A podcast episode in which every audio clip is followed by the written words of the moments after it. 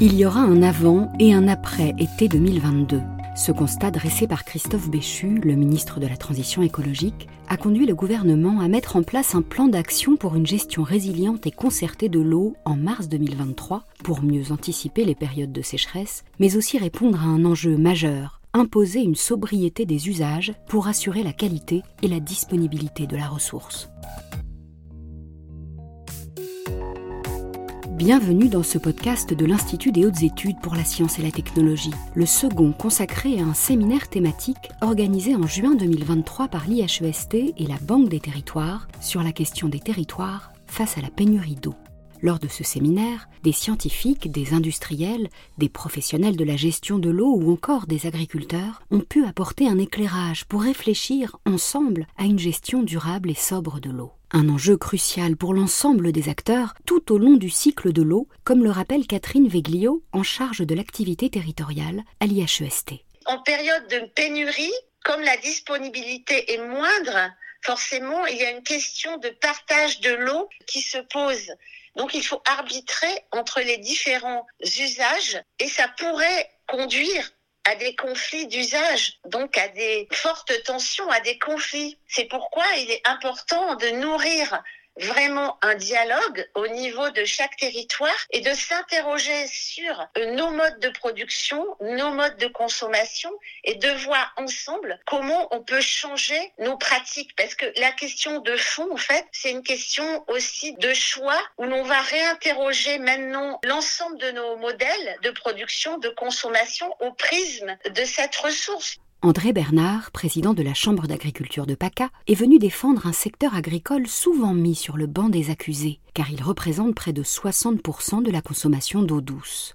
Une eau prélevée qui n'est pas restituée aux milieux aquatiques, car utilisée majoritairement pour l'irrigation. La majorité des irrigations, pour pas dire la quasi-totalité de l'irrigation en France, est faite dans de l'eau qui circule, soit dans des cours d'eau, soit dans des nappes superficielles. C'est pas de la nappe de profonde. On n'est pas au Maroc à pomper à 600 mètres de profondeur. On n'est pas en Espagne en train d'assécher les nappes. On est en train d'utiliser de l'eau qui circule et qu'à un moment donné, il faut savoir la récupérer, la mettre dans tout type de réservoir. Un citoyen qui met une cuve en bas de ses gouttières, c'est un citoyen exemplaire. On va lui donner une médaille. Un paysan qui va faire un trou sur son exploitation pour stocker quelques milliers de mètres cubes pour pouvoir arroser ses prairies ou produire l'aliment pour son troupeau, c'est un criminel. Je pense qu'il faut quand même qu'on change les choses. Le monde agricole que je représente est engagé dans ce défi d'adaptation au changement climatique qui va bien plus vite que ce que tout le monde avait imaginé. La technologie que nous avons aujourd'hui par l'agriculture de précision, les outils connectés, nous permettent d'optimiser au maximum la goutte d'eau.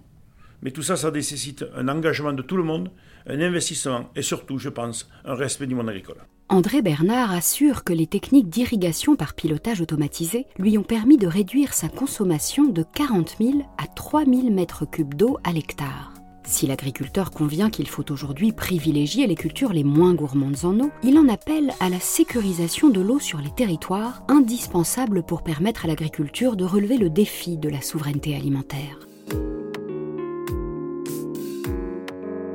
Autre gros consommateur d'eau, le secteur industriel, en particulier celui de la chimie. Jean-Yves Robin est directeur du projet Global Water à la direction sécurité environnement du groupe Arkema. Il a accueilli le plan eau du gouvernement avec enthousiasme, notamment la mesure visant à atteindre 10% de réutilisation des eaux usées d'ici 2030, sachant que sur ce point, la France est très en retard sur ses voisins européens, avec moins de 1% de réutilisation des eaux usées traitées. Le rôle des industriels dans cette réutilisation de l'eau, c'est à mon avis surtout d'identifier l'exact besoin en termes de qualité, d'abord en explorant les pistes de réutilisation internes à leur site, c'est quand même ce qui est le plus facile à faire a priori. Et puis ensuite, euh, quand on a fait un peu le tour de ça, c'est d'identifier la réelle qualité dont on a besoin pour différents usages pour euh, s'ouvrir à différentes ressources qui viennent de l'extérieur euh, venant de telles réutilisations en particulier quand les usines sont implantées dans des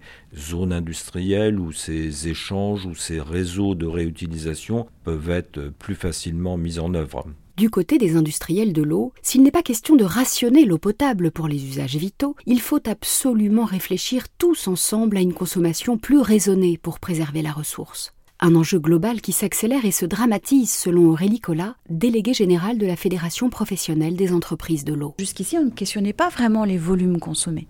Aujourd'hui, on doit se poser la question des volumes consommés parce qu'on sait que les enjeux liés au réchauffement climatique nous obligent à adapter, de notre côté, les services publics d'eau et d'assainissement, mais de manière générale, à adapter aussi les usages que l'on peut faire de l'eau. Alors, il ne s'agit pas de limiter l'usage de l'eau de boisson, par exemple, qui est un enjeu sanitaire, qui est un enjeu aussi euh, qui doit être accessible à tous. Il ne s'agit pas de limiter euh, euh, l'eau pour l'hygiène, c'est indispensable. C'est un acquis social, c'est un acquis aussi historique.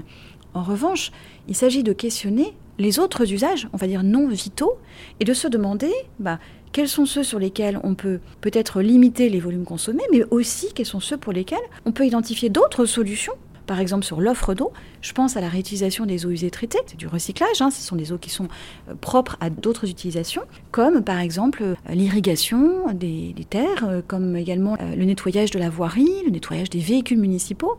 On n'a pas besoin d'eau potable pour ça. La question qu'on doit se poser tous collectivement, c'est est-ce que quand je fais couler l'eau du robinet ou d'un tuyau ou d'une immense canalisation dans le cas des entreprises, eh bien est-ce que j'ai besoin de cette qualité d'eau-là, donc d'eau potable, et est-ce que j'ai besoin de cette quantité d'eau-là? Aurélie Collat dénonce aussi une aberration économique méconnue du grand public. Un litre sur cinq d'eau potabilisée repart dans la nature à cause des fuites. Quand on dit aux usagers qu'il y a un quart, un cinquième d'eau potable qui euh, est déversée dans la nature, il y a quand même quelque chose qui est de l'ordre un peu du scandale. Hein. On se dit que c'est quand même un manque de bon sens élémentaire.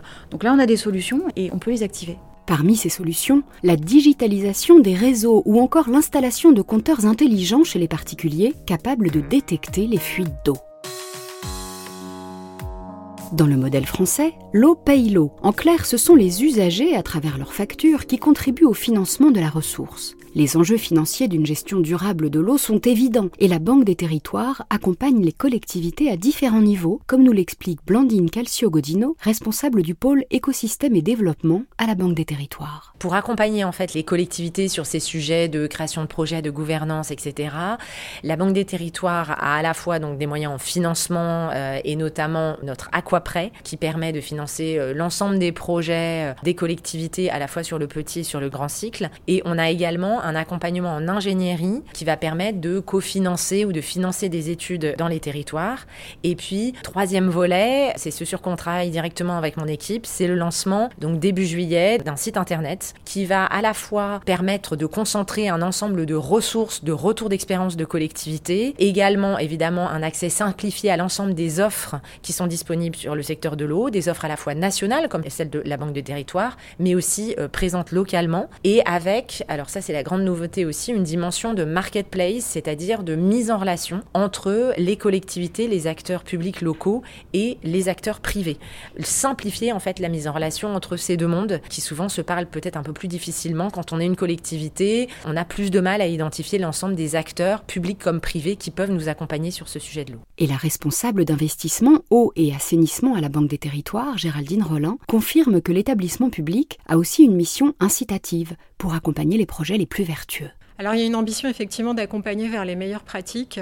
Pour le renouvellement des réseaux, par exemple, les financements vont être conditionnés à la mise en place de bonnes pratiques de gestion patrimoniale et pour être plus précise, au fait d'avoir déjà réalisé un schéma directeur avec un diagnostic patrimonial et d'avoir une vision prospective, d'être euh, en mesure de prioriser les investissements et d'avoir donc établi un plan pluriannuel d'investissement. Localement, les initiatives se multiplient pour une gestion plus sobre et plus durable de l'eau. Des solutions qui ne sont pas forcément réplicables partout et qui doivent être adaptées aux spécificités de chaque territoire. Ainsi, la région Occitanie fait le pari du retraitement des eaux usées pour empêcher qu'elles ne soient rejetées à la mer et ainsi sortir du cycle de l'eau utilisable.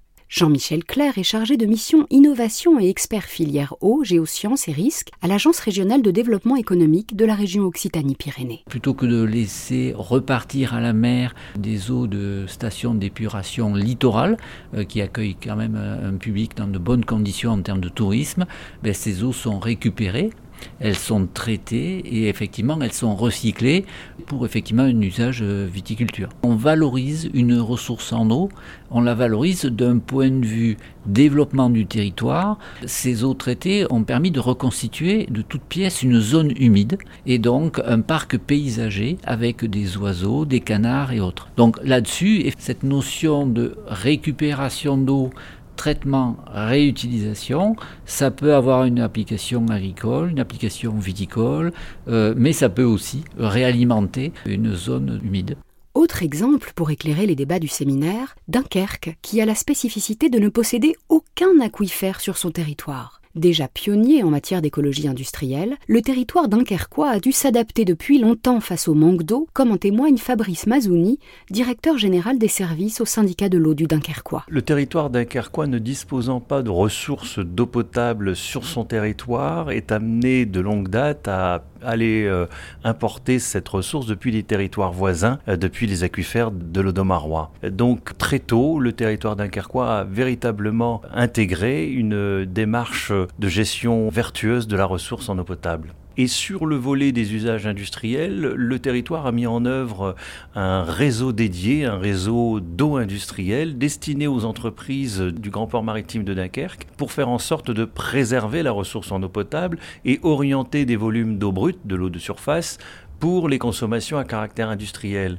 Et pour pérenniser cette ressource d'eau industrielle, eh bien, il est majeur d'intégrer aussi, d'emmener aussi euh, les industriels vers cette euh, sobriété et d'identifier des solutions nouvelles. Et parmi les solutions nouvelles, eh bien, nous avons euh, l'économie circulaire de l'eau, l'usage d'eau non conventionnelle, la mise en œuvre des projets RIUT, tels que nous les appelons, avec la réutilisation des eaux usées sorties de stations urbaines, mais aussi la circularité de l'eau avec les volumes des entreprises qui, euh, en sortie de process, rejetaient euh, ces volumes au milieu naturel, eh bien ces volumes demain pourront être euh, utilisés par d'autres entreprises, les rejets des uns constituant les ressources des autres. Pour accompagner les entreprises du territoire, Dunkerque a mis en place une toile de l'eau industrielle, un outil partagé d'aide à la décision pour permettre une gestion optimale des ressources en eau et qui permet d'avoir une transparence dans la gouvernance de l'eau. Car Fabrice Mazouni est formel, l'ensemble des acteurs doit adhérer à la politique de l'eau sur chaque territoire. Mais en matière d'eau, il y a parfois des imaginaires très différents au sein d'un même territoire. Ainsi, en Nouvelle-Calédonie, les terres coutumières sont exclues du domaine public fluvial et il n'y a pas de statut de l'eau. La responsabilité sur la gestion de la ressource est donc partagée entre l'État, les provinces, les communes et le droit coutumier. Les autorités coutumières ont la responsabilité de 27% des terres et de plus de la moitié des captages d'eau. Caroline Lejars, directrice adjointe de l'UMR GO au CIRAD, a participé à la construction de la première politique de l'eau partagée en Nouvelle-Calédonie un processus participatif citoyen pour réussir à mettre en place une gouvernance de l'eau sur les terres coutumières, tout en respectant le lien très particulier des Kanaks à la ressource. On est quand même dans des cultures où la relation à l'environnement est extrêmement spécifique. Voilà, les Calédoniens disent l'eau c'est le lien, c'est le lien entre les hommes, c'est le lien à la nature, c'est le lien aussi euh, à la spiritualité. Ils ont une relation à l'eau et à la terre qui est très particulière. la terre n'appartient pas à l'homme, c'est l'homme qui appartient à la terre. Donc la sensibilisation et le lien à l'eau, il est là et il est fort. Après, c'est plutôt des mots qu'on met dessus, des concepts. Euh, typiquement, la question du gaspillage ne sera pas forcément vue comme du gaspillage euh, par certaines personnes dans les tribus, parce qu'un robinet ouvert dans le jardin, c'est de l'eau qui retourne à la nature, c'est pas de l'eau qui est gaspillée la nature ayant elle aussi euh, besoin d'eau. Cette différence entre les imaginaires liés à l'eau peut être source de conflits, d'où l'importance de parvenir à engager tous les acteurs dans le processus participatif citoyen.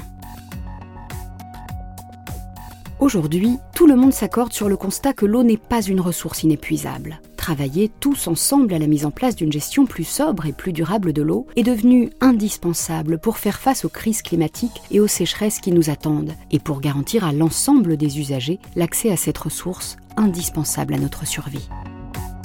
C'est la fin de ce podcast. Merci de nous avoir écoutés. Vous pouvez retrouver les vidéos du séminaire thématique sur les territoires face à la pénurie d'eau sur le site de l'IHEST.